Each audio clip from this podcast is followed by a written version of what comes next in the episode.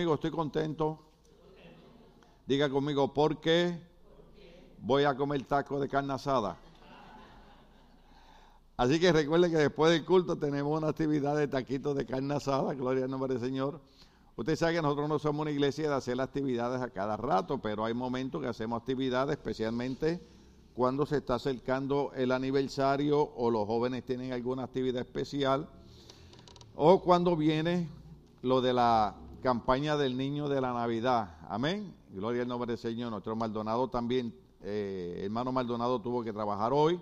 Gloria al nombre del Señor. Así que eh, pedimos a Dios que lo cuide y lo fortalezca. Gloria al Señor. Bueno, pusieron el anuncio de los taquitos ahí. Ponlos otra vez.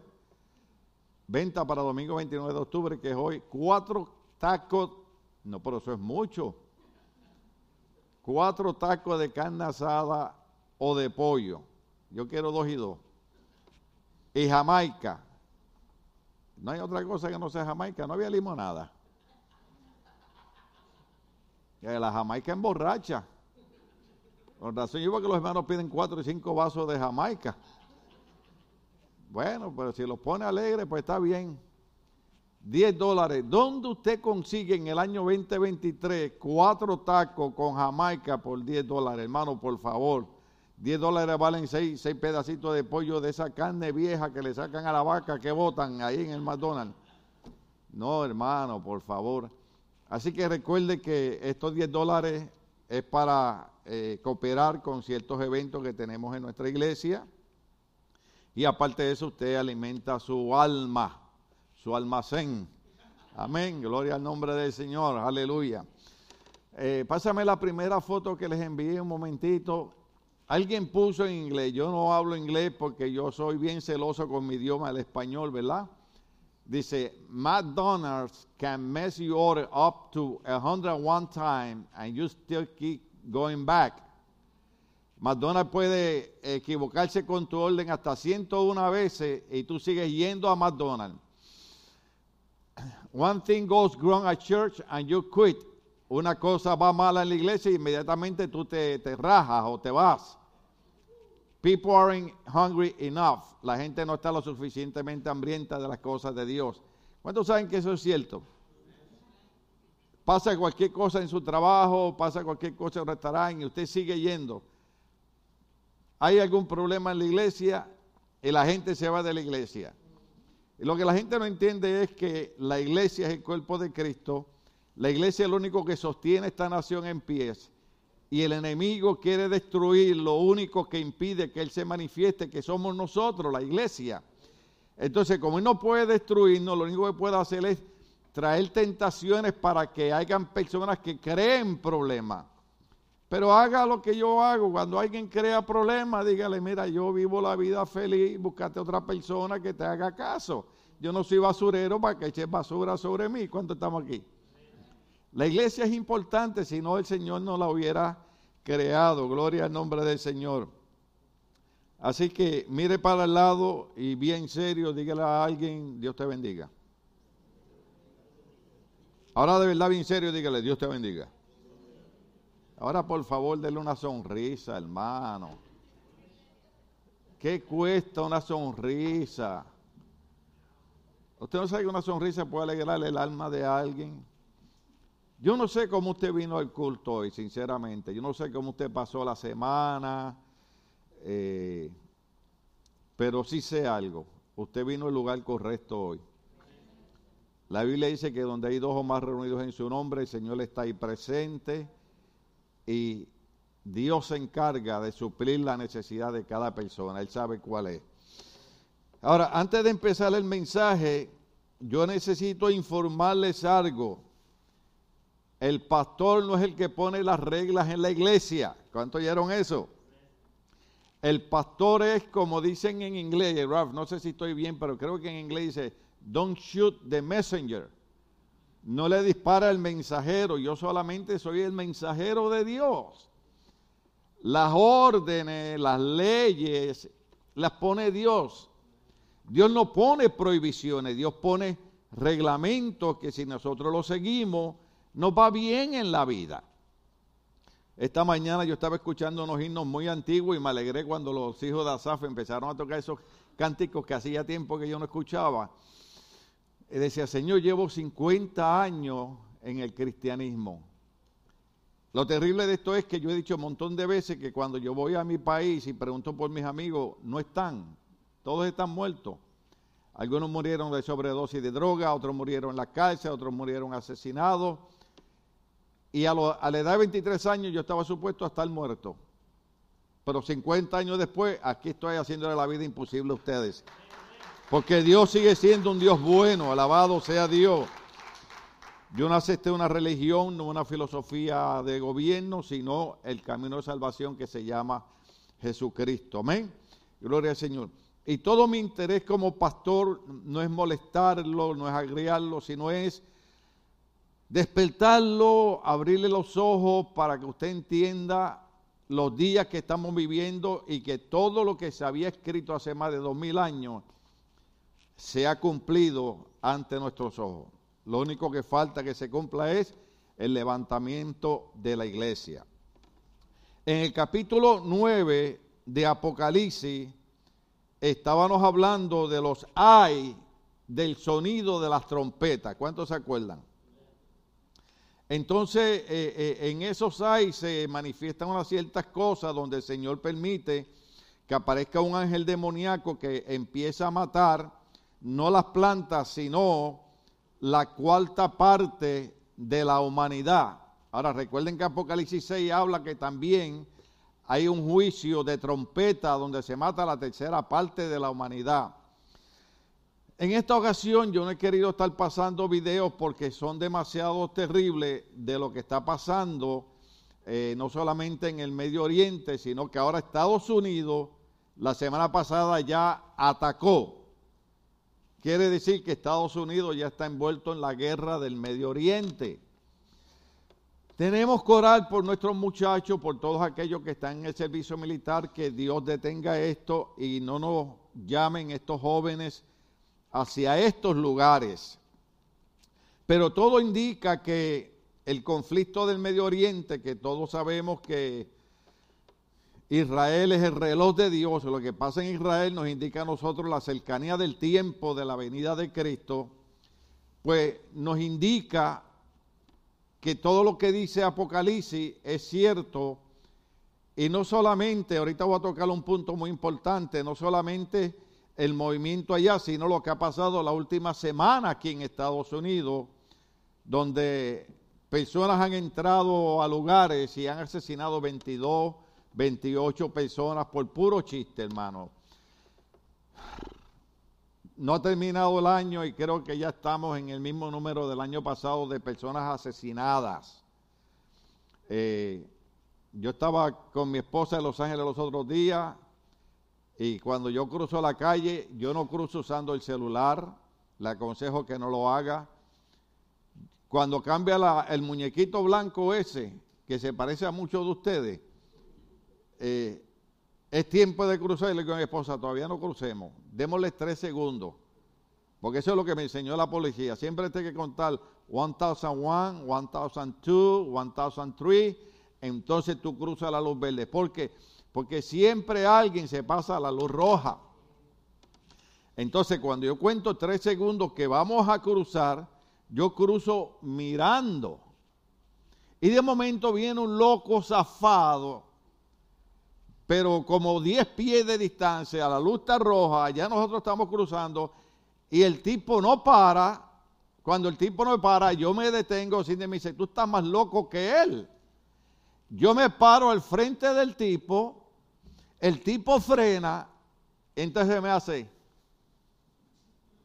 Y yo le digo, papá, dale gracias a Dios, dije dentro de mí, dale gracias a Dios que el hombre que está al frente tuyo es un hombre que fue transformado por el poder del Evangelio. Porque si él me hace eso a mí, yo antes de conocer a Cristo, yo lo bajo del carro. Y usted no crea que son bromas. Usted puede llamar a mi pastor o a, mi discípulo que quedó de pastor en la iglesia de Puerto Rico y le puede decir, cuando Cindy, fue a Puerto Rico por primera vez, Baby, que lamentablemente está en la presencia del Señor, fue el primer eh, hermano que yo casé en la iglesia, le dijo a Cindy, tú no sabes con el loco que tú te casaste. Porque en, nuestra juventud, cuando somos adolescentes y jóvenes, la gente nos engaña. Nos engaña cómo hacer dinero fácil, nos engaña cómo pensar que esto nos trae alegría, que esto nos trae felicidad, hasta que comprendemos que todo eso es engaño y mentira de la gente y que solamente Cristo puede traer felicidad y puede traer alegría y puede traer prosperidad a nuestra vida. Amén. Si el Evangelio no fuera cierto, ¿usted cree que yo estaría perdiendo el tiempo aquí? Pero estoy aquí porque no hay nada más verdadero que sea el Evangelio de Cristo. Que no es religión, sino es la salvación a través de Cristo. Entonces, vamos al verso número 17, que fue donde terminamos el mensaje anterior. Puede ser que yo los lea rápido, pero yo le explicaba a ustedes que Juan buscaba las maneras de cómo explicar lo que él veía y naturalmente dijimos que Juan estaba explicando los armamentos y la tecnología que habría en los tiempos finales. Pero ¿cómo le explicaba a un tanque que tira una bomba por el frente, tiene ametralladoras atrás, ¿Cómo le explica los armamentos nucleares? ¿Cómo le explica esta, guerra? ¿Cómo le explica esto que está, eh, está pasando? ¿Cómo le explica la maldad del ser humano? Entonces le empieza a ver eh, caballos, escorpiones y animales que botan fuego por la boca, que tienen pelo largo. Pero lo que Juan está viendo es la condición del ser humano en los días finales. La primera condición que él ve es que la humanidad se volvería terca, la humanidad se volvería mala. De hecho, Jesucristo dijo, en los tiempos del fin el amor se enfriaría. Y déjeme decirle algo. Hay personas que pasan por el lado de una persona necesitada y no le dan ni una peseta. ¿Por qué? Porque el amor se enfría. Y yo entiendo, yo comprendo, no sabemos qué es lo que hay, muchas veces corremos peligro eh, la policía de Los Ángeles tiene problemas porque a veces tratan de ayudar a estas personas desamparadas, ellos sacan un puñal o sacan un arma, eh, muchas veces están bajo efecto de droga eh, y la situación es bien difícil. Pero la Biblia dice que el amor se enfriaría, inclusive en las iglesias. Los pastores tenemos que estar continuamente hablando del amor, hablando de, llevarnos bien, de entendernos, de saber que todos somos seres humanos. ¿Cuántos saben que todos somos seres humanos. ¿Cuántos saben que hoy usted puede estar bendecido, hoy usted puede tener todo y mañana usted estar en el piso? Yo conocí un hombre, porque ahora usted sabe que están pasando la ley de, remover las personas desamparadas que viven en lo que llaman los mobile home o motorhome. Y conocí un hombre que dice, yo tenía un buen trabajo, yo tenía una buena casa, yo tenía mi familia, cerraron la compañía, se acabó la ayuda del gobierno, mi esposa me abandonó y gracias a Dios había comprado este morojón y ahí es donde estoy viviendo. Sea, ¿qué significa esto? Que hoy estamos bien, mañana podemos estar mal. La diferencia por la que estamos bien es porque Dios en su misericordia tiene cuidado de nosotros. La Biblia dice cuando Dios sacó al pueblo de Egipto del cautiverio, dijo, como en alas de águila te llevé. Y el viernes cuando la jovencita predicaba, que fue un servicio de jóvenes maravilloso, no por brincos y saltos, sino por la calidad del mensaje que ella expresó, cómo, cómo ella dio su testimonio y, yo entendía cuando ella usaba la palabra en inglés de anguish, ese, ese dolor, esa agonía que a veces uno siente cuando está en problemas, cuando está en dificultades, cuando está enfermo. Eh, eh, eh, tuvimos un culto glorioso y Dios ha prometido, y ella citó este verso, nuestro Dios suplirá nuestras necesidades conforme sus riquezas en gloria. ¿Ve? Dios no va a suplir lo que a mí me da la gana que Él me dé, pero Dios me va a suplir lo que a mí me haga falta para yo vivir bien. Tal vez Dios no me haga millonario, pero de una cosa estoy seguro, el pan nuestro de cada día nunca faltará en nuestra casa, porque esa es la promesa de nuestro Dios. Nuestro Dios ha prometido que el pan nuestro de cada... Y eso es lo que necesitamos. Hay gente que la riqueza les hace daño. En mi país decimos, no hay mejor corazón que el del pelado. Pelado es una persona que no tiene dinero. Entonces, cuando la gente no tiene dinero, te ve a ti una necesidad y te dice, si me saco la lotería, te saco de esa situación. Se sacan la lotería y entonces hay que cantarle como cantaba la hermana Merari Castro, ¿dónde están los que decían aleluya? Porque entonces no te conocen, no saben quién tú eres. Yo ayudé a un hombre una vez, yo ayudé a un hombre una vez que lo saqué del piso, del suelo, que nadie daba nada por él. Y muchos años después me lo encuentro bendecido, me lo encuentro en un ministerio, me lo encuentro en conexiones con gente de dinero para aquí, para allá. Entonces yo lo, yo lo llamo y me, y me comunico con él para nosotros levantar una iglesia en Centroamérica porque él tenía unas conexiones. Yo le dije, nosotros pagamos la construcción, pagamos el terreno, le pagamos al pastor, pero queremos trabajar no en la ciudad, queremos trabajar en un departamento donde hay gente pobre, queremos ayudar a los niños. ¿Sabe qué dijo el hombre? ¿Quién tú eres? Yo no me acuerdo de ti. Y yo dije, Señor, aguántame, aguántame, gracias a Dios que estamos en el teléfono, porque como seres humanos, a veces ayudamos a las personas y después cuando están bien, se olvidan de quién les dio la mano. ¿Puedo predicar? Hay refranes que dicen, no muerdas la mano del que te dio de comer. Mi mamá decía que hay personas que son como los gatos. A mí no me gustan los gatos. Mi nieta es loca con los gatos, tiene tres. Aquí a veces se mete un gato y los muchachos lo abrazan y todo. Y yo digo, voy a traer hermano y ella vila para acá porque él dice que eso eran demonios. para mí son mascotas, ¿no? Eh, pero el gato usted le da comida y baja la cabeza para no ver quién le está dando comida. ¿Sabe para qué? Para no agradecerlo. Los perros usted le da comida y ¿qué hacen? A mover, a mover, a mover la colita. Le mueven la colita, le ladran, le brincan encima, lo lamben toda la cara. Ahí alguien puso en Facebook, toda la cara hinchada, que porque el pejo la había lambido. Y le digo, pues yo tengo tres pejos y los tres me lamben la cara y estoy más lindo todavía. Son faciales que me dan. Sí. Y usted sabe una cosa,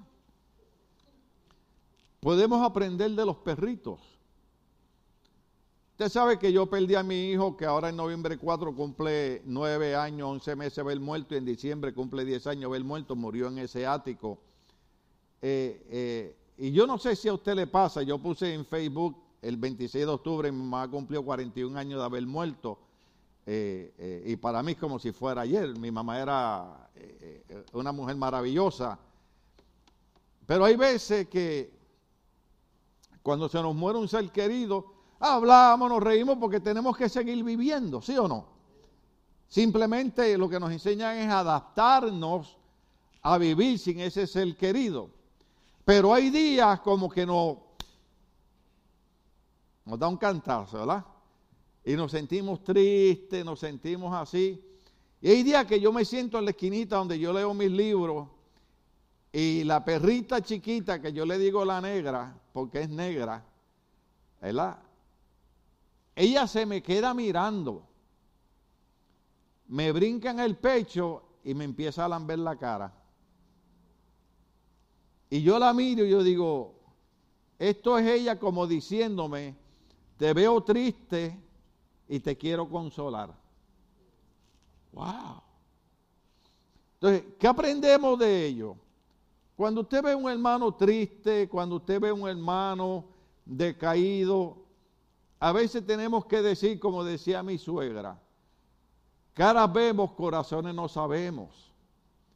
No sabemos por qué esa persona está triste. No sabemos qué enfermedad tiene esa persona. No sabemos qué mala noticia le dio el doctor. No sabemos qué ha pasado. Por eso Jesucristo dijo que en la iglesia todos somos miembros de un solo cuerpo y que nadie lastima su propio cuerpo y que debemos amarnos los unos a los otros.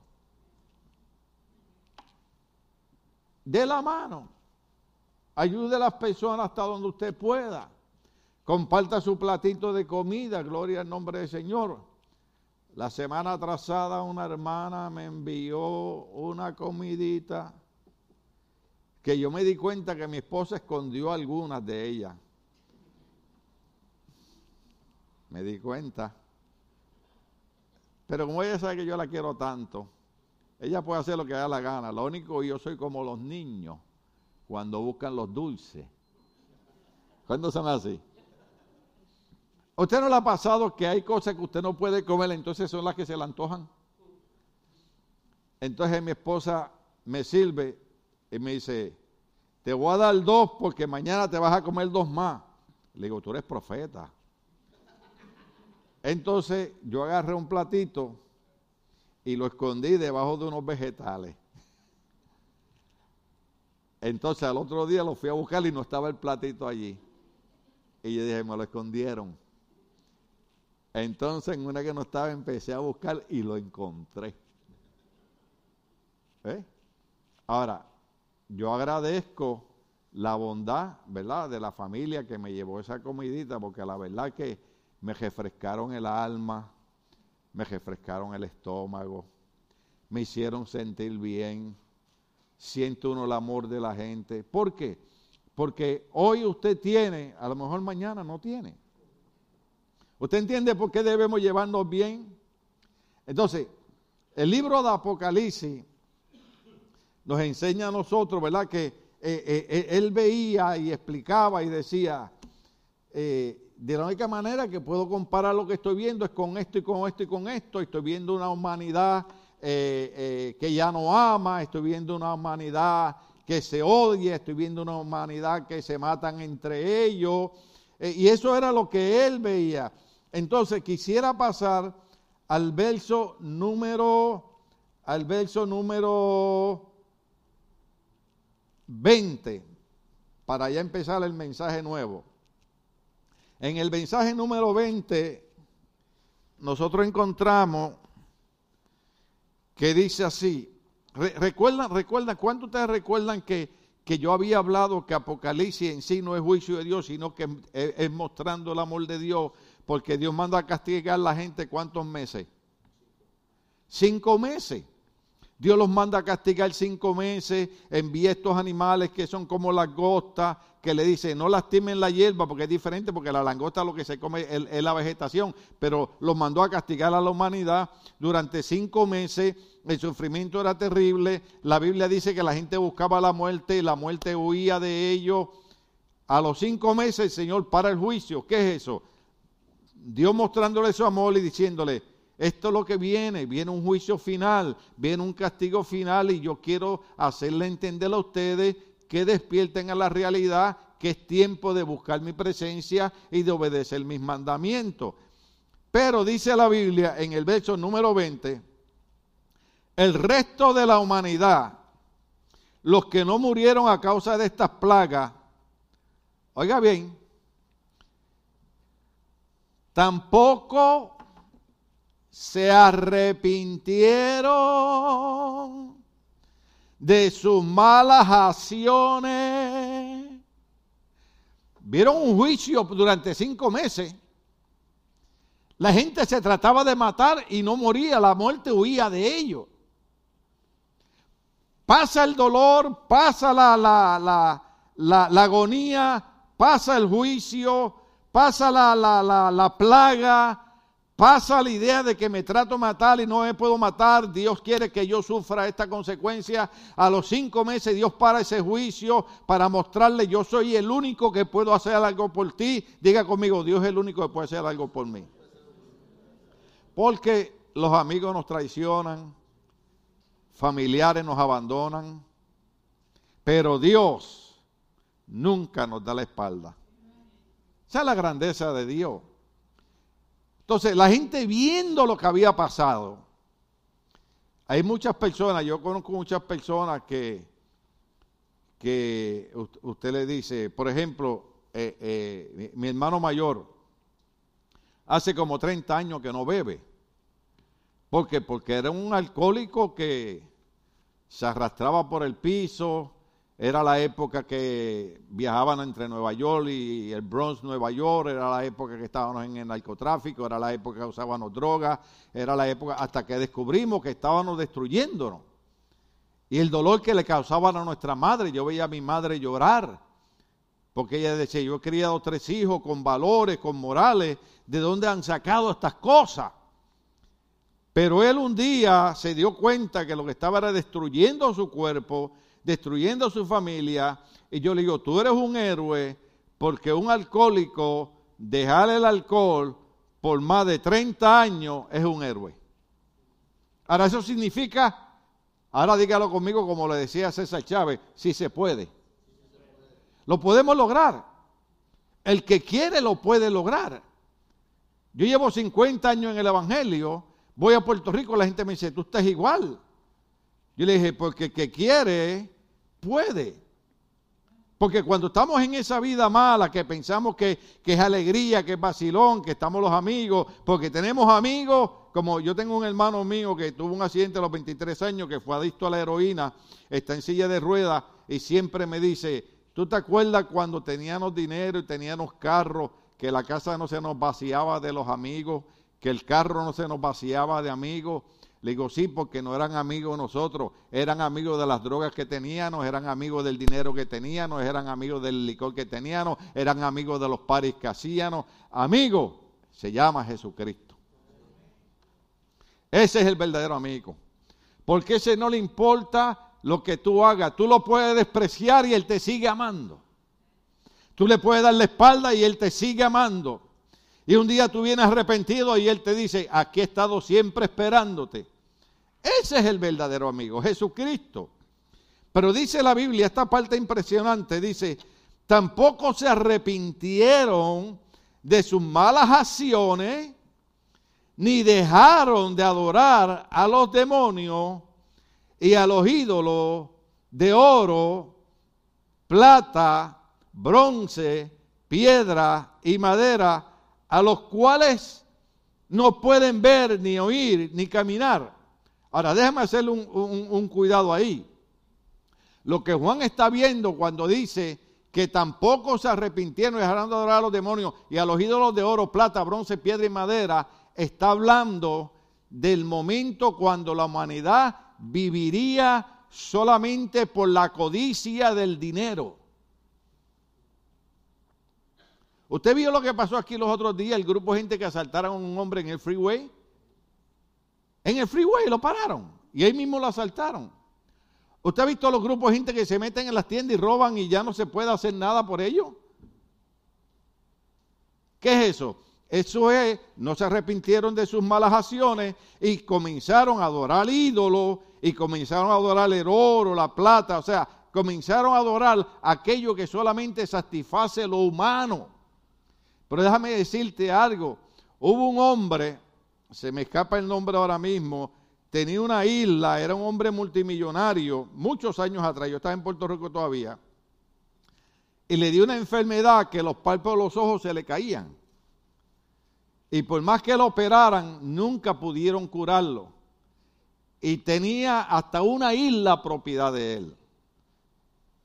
Y nadie lo pudo curar. ¿Por qué? Porque el dinero no lo es todo en la vida.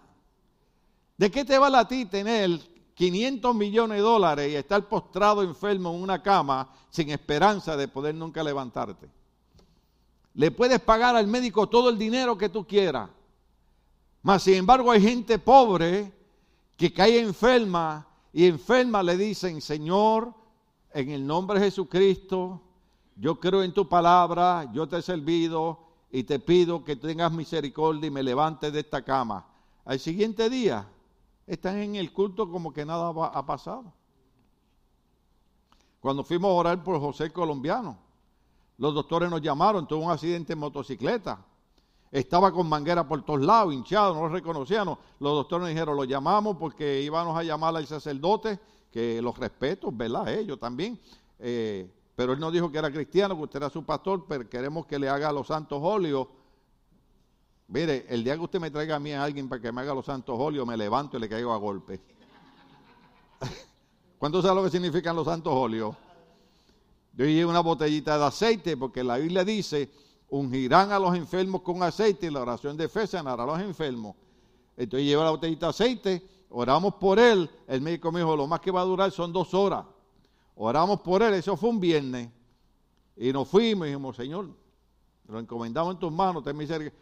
El domingo el hombre estaba en el culto como si nada hubiera pasado. Ningún moretón en los ojos, ningún moretón en la cara. Y yo dije, todavía Dios sigue siendo un Dios de misericordia. A veces nos hacemos la pregunta, ¿verdad? Yo me la he hecho. Yo, yo oraba por mi mamá, oraba por mi, eh, eh, por mi hijo. Eh, mi mamá murió de cáncer, mi hijo murió en ese ático. Pero Dios en su soberanía sabe por qué Él hace las cosas. ¿Ve? Yo posiblemente hubiera estado muerto. A mí me dio el COVID dos veces. Y no estoy vacunado con las vacunas esas, pero estoy vacunado con la sangre de Cristo. Amén. Y cada vez que me da el COVID, que eso tira uno como 10 días, que usted ve la muerte ahí al lado suyo riéndose. Pero según yo veía la muerte riéndose, veía la cara de muchos de ustedes. Y decía, Señor, tú sabes que esos bandidos necesitan todavía escuchar. Ay, perdón. De momento me creo que me estoy en mi barrio. Pero ¿cuántos hablaban así en su barrio? Sean honestos. En su casa hablan peores. ¿Ah? Cuando regañan a sus hijos, ¿cómo le dicen? Hijo de tal cual y por cuántas y esta. Saliste a tu padre. Y el padre dice, no, salió a ti. Chimotrufia, te pareces al Melinda Linda. Eh, eh, usted sabe. Y Dios es el que tiene control sobre nuestras vidas. Ahora, yo le he dicho a mi esposa, le digo a ustedes, que cuando ustedes me vean tirado en una cama, hasta que yo no dé el último suspiro, no dejen de creer que Dios me puede levantar y no dejen de orar por mí. Y cuidado, si después de que esté en la caja me levanto también. Aunque he dicho que según vayan desfilando le voy a abrir los ojos. En mi país eso significa que cuando un muerto abre los ojos es que se lo va a llevar a usted. Y hay algunos que ya tengo una lista para abrirle los ojos. Es más, hay uno que lo tengo para que, le voy a hacer así, cuando yo, cuando yo esté en la caja así. Cuando yo esté mirando, ay, pastor, que mucho lo quería, le voy a hacer. no, porque aquí eh, eh, en la vida hay experiencias. ¿Cuántas experiencias en la vida? Hay jóvenes que van a tener mucha experiencia, pero nosotros los viejos tratamos de evitarle muchos problemas, ¿verdad? Yo en la clase de teología yo le digo a la gente, mira, yo caminé 50 millas, lo que quiero es que ustedes caminen 10, pero esto depende, o quieren caminar por sabiduría o por consecuencia. Sabiduría es, voy a seguir el consejo del viejito, consecuencia es, ah, el viejito está loco y cuando hay momento usted se cae en el hoyo y dice, ay, el viejito tenía razón, había un hoyo ahí. Los viejitos no aconsejamos por molestar a los jóvenes, aconsejamos porque muchas veces no nos aconsejaron a nosotros y cometimos muchos errores y no queremos que ustedes los cometan. ¿Cuántos estamos aquí? Mi mamá me decía, el que sigue consejo que llega viejo. Mire, yo soy bisabuelo ya. ¿Usted sabe lo que es la bendición esa? Yo todas las noches antes de acostarme leo un verso bíblico, leo la, lectura del día, después voy y veo la foto de mi, mi nieto le digo mofongo. Porque le pusieron una camisa de Puerto Rico y dice, quiero mofongo. Y yo le digo, ahí está mofongo. Después pongo la, foto de mi nietecita de Florida, después pongo la foto de mi nietecito de DJ. Y digo, wow, Señor, a la verdad que tú me has bendecido a mí, has bendecido mis generaciones también. Porque ese es el plan de Dios, el propósito de Dios no es hacerte la vida imposible, es bendecirte. Diga conmigo, el propósito de Dios es bendecirme. Ay, usted no lo creyó. El propósito de Dios es bendecirnos. Lo que pasa es que el enemigo es listo. Pero llegaría tiempo, y usted lo ha visto ahora, donde la gente comenzaría a adorar solamente el dinero, las riquezas. En las iglesias, Yo le decía a mi esposa y le decía a un hermano, lo más que hay son, perdonen la expresión, yo lo puedo decir, porque soy pastor, lo más que hay son un mentiroso utilizando las iglesias para explotar económicamente a la gente. En 34 años que vamos a celebrar ahora el 11 y 12 de noviembre, yo nunca me he parado aquí a pedirle dinero a la iglesia. Yo les he dicho a ustedes, cooperen con las actividades, les he dicho a ustedes, ahí hay un cajoncito y hay un barrilito, no se los roben por favor porque los necesitamos. Pero según Dios te haya prosperado, da para la obra de Dios.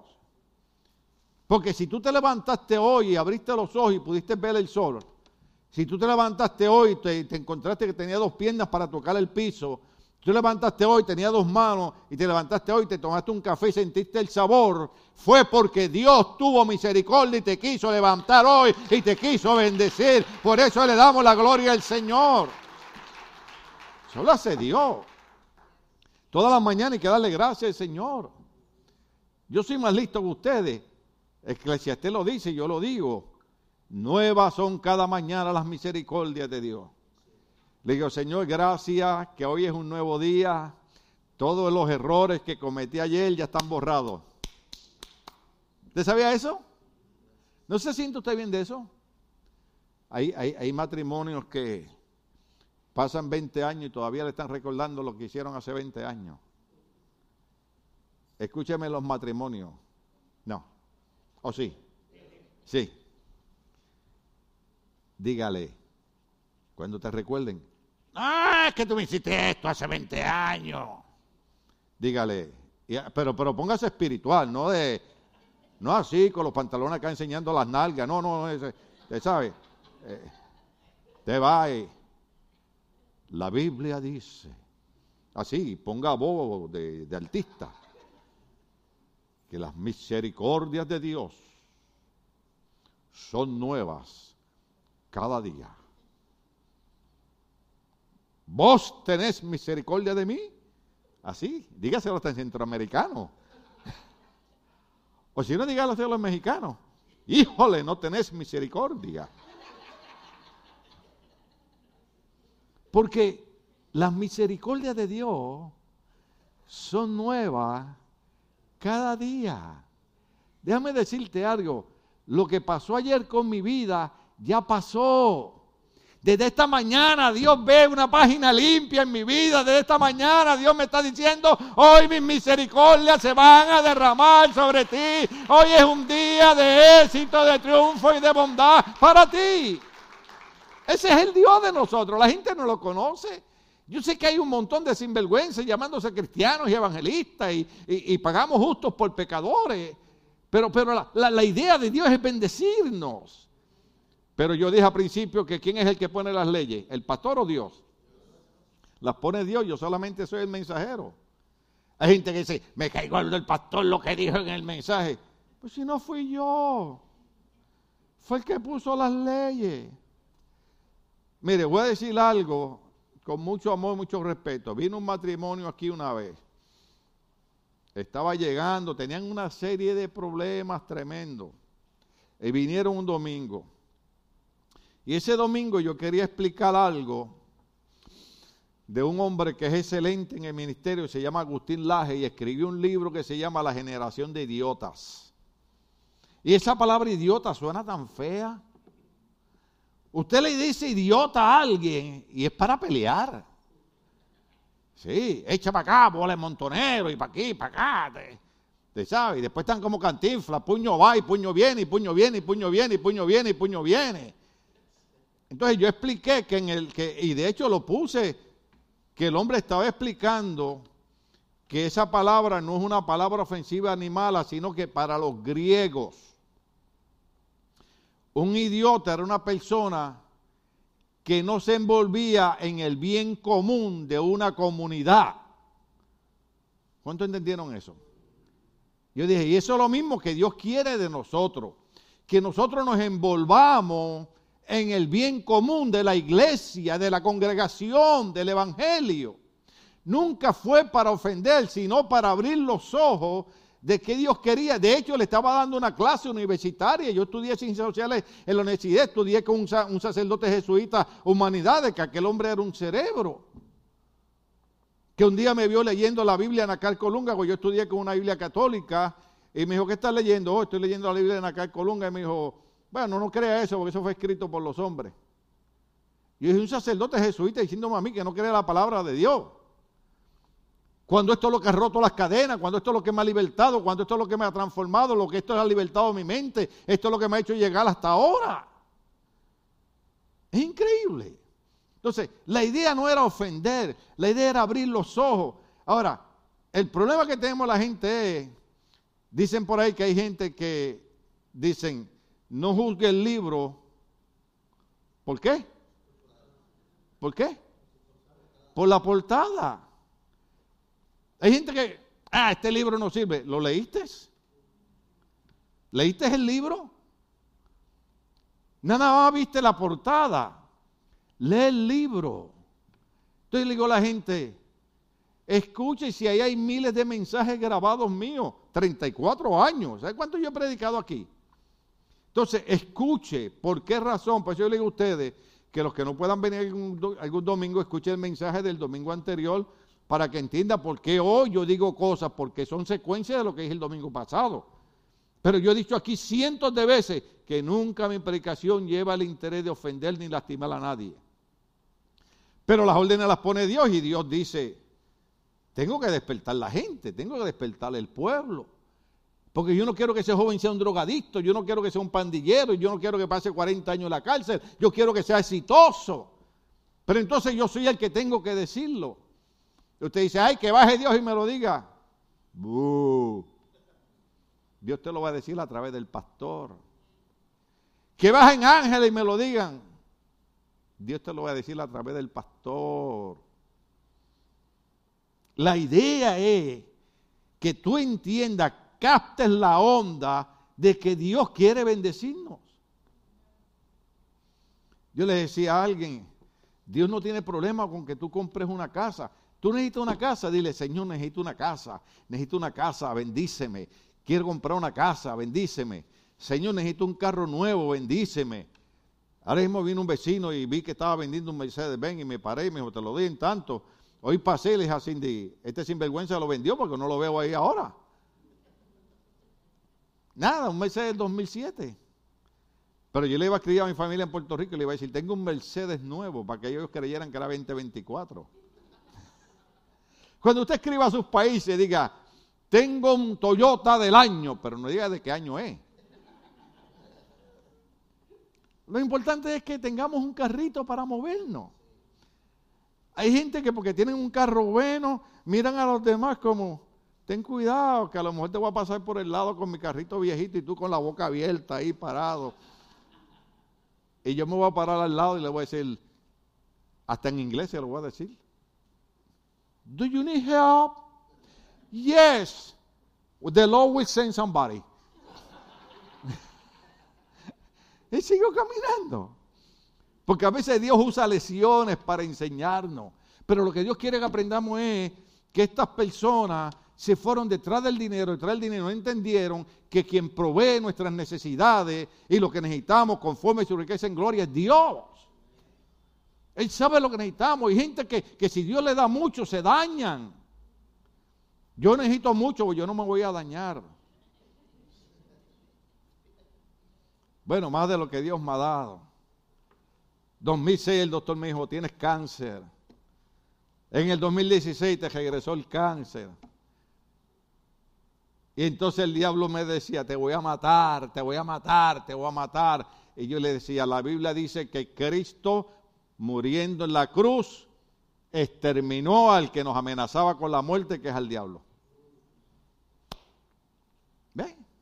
Y aquí estoy todavía. Aquí estoy todavía. La gente ve a uno así, bien vestido, y no saben lo agradecido que uno está con Dios. Y yo comparto esto porque un día, un día tú vas a recibir una noticia de un doctor que te va a quebrantar el alma. Y yo quiero que tú sepas que todavía Dios sigue contestando las oraciones. Por eso es que hay un verso bíblico que es bien difícil de entender, que dice, caminamos por fe y no por vista. Caminar por fe es creer que Dios va a hacer algo, aunque mis ojos ven lo contrario.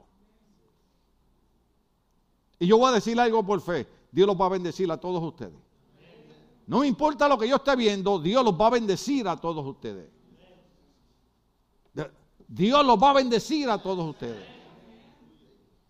Porque eso es lo que dice la Biblia. Yo he llegado hoy a la edad que tengo, no le tengo que decir la edad. Porque este no me quiso decir cuántos años cumplió los otros días. ¿Ah? 50. 70 cumplió. Ay, santo. Yo. No, muchacha, a mí me falta todavía largo camino para llegar a los 70. ¿Tú te crees que yo tengo la edad tuya? no, no. No, no, no, de verdad, de verdad. Yo estoy preparando ya mis 70 años. ¿Cuánto nos falta? Año y mes y medio. Año y mes y medio. Todo el mundo para logos, comida gratis, pastel gratis. Yo les voy a dar regalos a ustedes en vez de ustedes a mí. ¿Qué cumpleaños usted ha ido que le regalan a usted en vez de.? Pero tiene que orar por mí para que Dios me dé un año, mes y medio más. Después de los 70 el Señor me puede llamar. Pero todo depende de cómo usted se porte. Pero mire, a la edad que yo he llegado, ¿sabe por qué yo he llegado a esta edad? Porque Dios me ha bendecido. Y Dios no tiene nenes lindos. Dios quiere bendecirte a ti también. Pero yo dediqué mi juventud al Señor. Ay, qué pena se nos fue el tiempo. Bueno, el resto de la humanidad, los que no murieron a causa de estas plagas, tampoco se arrepintieron de sus malas acciones y dejaron adorar a los demonios los ídolos de oro, plata, bronce, piedra, los cuales no pueden ver, ni oír, ni caminar. Aquí terminamos. Tampoco, diga conmigo, tampoco, tampoco se arrepintieron. Porque la Biblia dice, arrepentidos y convertidos para que seáis salvos. Es lo único que Cristo nos pide. Tampoco se arrepintieron de sus asesinatos. ¿Qué es lo más que está pasando en estos días? asesinatos, ni de sus artes mágicas. Entonces, déjeme, déjeme, déjeme buscar algo aquí un momentito. En, arte, en, en, artes mágicas, tengo que buscar algo que quiero, quiero leerle un momentito. La palabra griega para artes mágicas o brujería, que algunas versiones dicen brujería, para artes mágicas o brujería es farmacón, de donde viene la palabra farmacia. ¿Usted sabe qué es lo que está diciendo? Que los últimos días lo que veríamos sería gente que no se arrepentiría de sus pecados y se envolvería en el uso ilícito de drogas. El hombre que asesinó a las 22 personas, ¿sabe qué dijo? Que era que se había metido unos hongos alucinógenos. ¿Sabe lo que significa eso? son unos hongos que crean drogadicción y usted empieza a ver cosas que no existen. Entonces la Biblia dice que en los últimos días las artes mágicas lo que se refiere es que la gente comenzaría a practicar usos de droga porque mayormente, oiga esto, con mucho cuidado lo digo, en el yoga enseñan mucho eso. En el yoga las posiciones es para adorar deidades espirituales. Y hay gente, por ejemplo, los indios antiguos usaban drogas para ver visiones espirituales. Entonces mucha gente va a empezar a, usar droga y esa droga los va a llevar a ver cosas demoníacas para hacer cosas malas a la humanidad. Eso es lo que está viendo Juan en ese capítulo. No se arrepintieron y empezaron a usar toda clase de arte mágica y de brujería. ¿Por qué usted cree? ¿Por qué usted cree que todo este mes, todas las películas que hay en HBO y eso son de demonios? Usted tiene que tener cuidado. ¿Quiere que le dé un consejo? Lo que entra aquí hay que cuidarlo. Yo lo puse en Facebook. Alguien tuvo que haber visto en Facebook. Hubo un hombre que dijo, nunca lograremos conquistar nada si no cambiamos nuestra manera de pensar. Entonces después usted ve a la gente que cualquier cosa los asusta. ¿Por qué? Porque están viendo cosas demoníacas. Esto no es religión, esto no es fanatismo. Alguien me escribió y me dijo, nosotros no adoramos al diablo cuando celebramos Halloween. Yo no estoy diciendo eso, lo que estoy diciendo es cuál es la raíz de esa fiesta y por qué tú estás instruyendo a tus niños a creer en cosas demoníacas. Cuando ese es el cumplimiento del Apocalipsis. Por eso es que el martes tenemos una actividad para niños que se llama Glow, God My Way, eh, porque, porque queremos que los niños siembren en su mente que Dios quiere éxito y triunfo para la vida de ellos cuando ellos sean grandes. Usted quiere que yo le diga, búsquelo, búsquelo, búsquelo en internet. La última estadística, la mayoría de personas con problemas mentales, con ansiedad y depresiones, son adolescentes y son jóvenes. ¿Por qué razón? Porque están metidos en las artes mágicas y usando drogas. ¿Cómo es posible? Los otros días salió un grupo de padres y madres ahí demandando a, a esto que usted usa mucho, Snapchat. Porque dice que los hijos murieron por el uso de fentanilo, porque ellos compraron droga a través del Snapchat. La pregunta es esta. ¿Qué hace un muchacho de 16 años comprando drogas a través de Internet?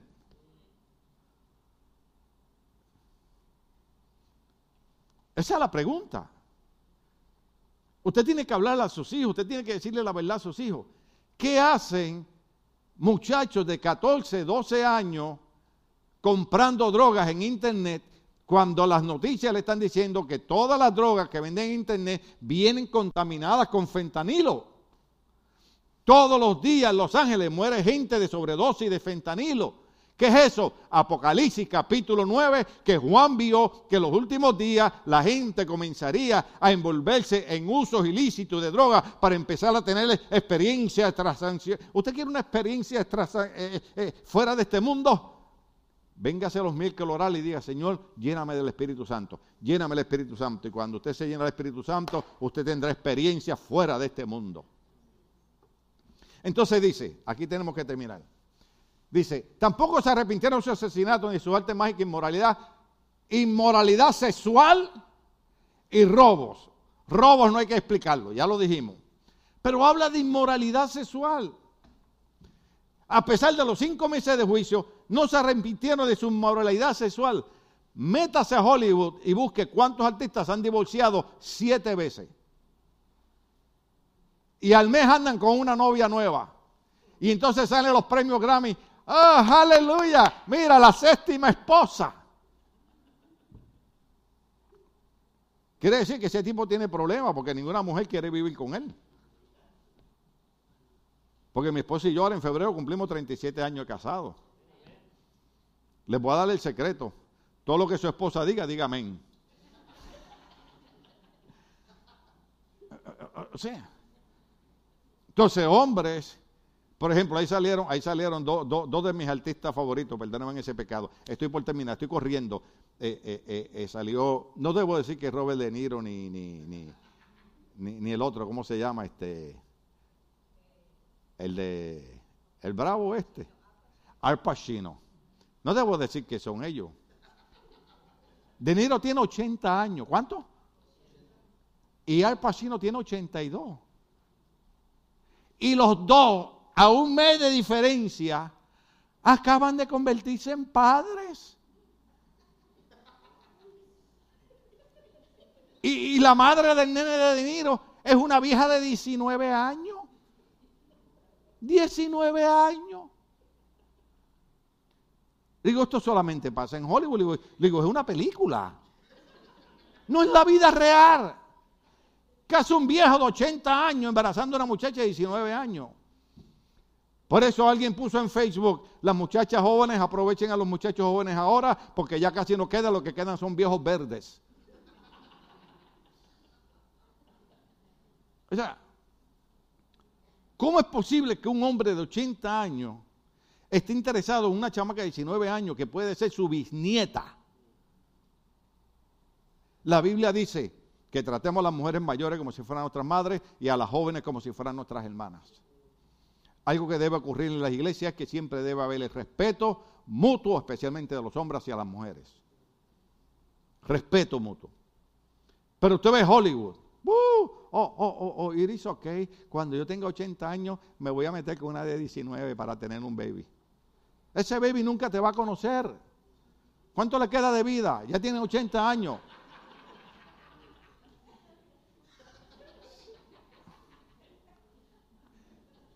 Si soy yo que voy a cumplir 70 el año que viene, le estoy diciendo al Señor, Señor, son 70, la Biblia dice que a los 70, pero a los más fuertes 80. Voy para el gimnasio, voy a hacer ejercicio para llegar a los 80. ¿Y usted cree que a los 80? Mire, a la edad que yo tengo, muchacha que se me pega a mí a los lados, yo le digo, sacude zapato viejo. ¿Cuántos hombres hay aquí? ¿Tú te, crees, ¿Tú te crees que tú con 70 años va a venir una nena de 19 años a pegar a ese tipo que tú eres lindo? Eres lindo aquí. Y entonces ella lo va a decir, mamita, te equivocaste de cliente. ¿Cuánto estamos aquí? Entonces, termino porque tengo, tengo esa nota. Eh, eh, ¿Las leyes las pone quién? Dios. Entonces, en esa palabra de inmoralidad sexual, viene una palabra griega llamada porneía, porneía, que significa inmoralidad sexual, adulterio, sexo premarital, actividad homosexual y pornografía. No, no, no me entendieron, tengo que leerlo otra vez. Dígame a mí si cuando Juan vio que en Apocalipsis 9:21 dice inmoralidad sexual y robo, esa palabra viene de porneía, que significa inmoralidad sexual, ¿qué es lo más que ocurre? Yo estaba en Key West, Florida, a 90 millas de Cuba. Mi esposa me aguantó porque yo me iba a tirar nadando. Dije, voy a Cuba un momento y regreso. Pero me aguantó. Entonces todas las familias están tomando fotos. Entonces vino un muchacho con mucho respeto, usted sabe, yo no tengo problema con los homosexuales y las lesbianas, yo los respeto, estoy en desacuerdo con el estilo de vida de ellos, porque la Biblia prohíbe eso. Pero no, no, no, no los odio, no predico malo en contra de ellos, pero estoy en desacuerdo de que ellos quieran tomar el poder y el control de decirle a los padres que ellos no pueden mandar a sus hijos y que son ellos los que mandan a los hijos. No, los hijos los mandamos nosotros. Entonces, todo el mundo está bien, entonces viene un muchacho homosexual con un traje de baño que parecía un tanga de mujer. ¿Te acuerdas? Yo le iba a tomar foto. Pero dije, ¿y si enseño esa foto en la iglesia después José se enamora de él? mire, mire, aquello era un tanga, entonces se retrató, perdónenme, perdónenme porque yo soy pastor, ¿verdad? Hizo así y se subió el traje de baño para enseñar los cachetes. Y entonces yo le dije a mi esposa, tuve el problema en Estados Unidos, eso no es malo. Eso no es pecado. Eso hay que aceptarlo en la sociedad. Entonces vino a mi mente Apocalipsis capítulo 9, que los últimos días habrían inmoralidades sexuales. Cuando dan la parada en Hollywood, salen ellos en tanga caminando. Eso no es obsceno. Pero si usted tiene un caso de emergencia y tiene que hacer pipí detrás de algún árbol y se baja del carro y pasa un policía y lo agarra haciendo pipí, le mete una, una multa por indecencia. En Centroamérica no.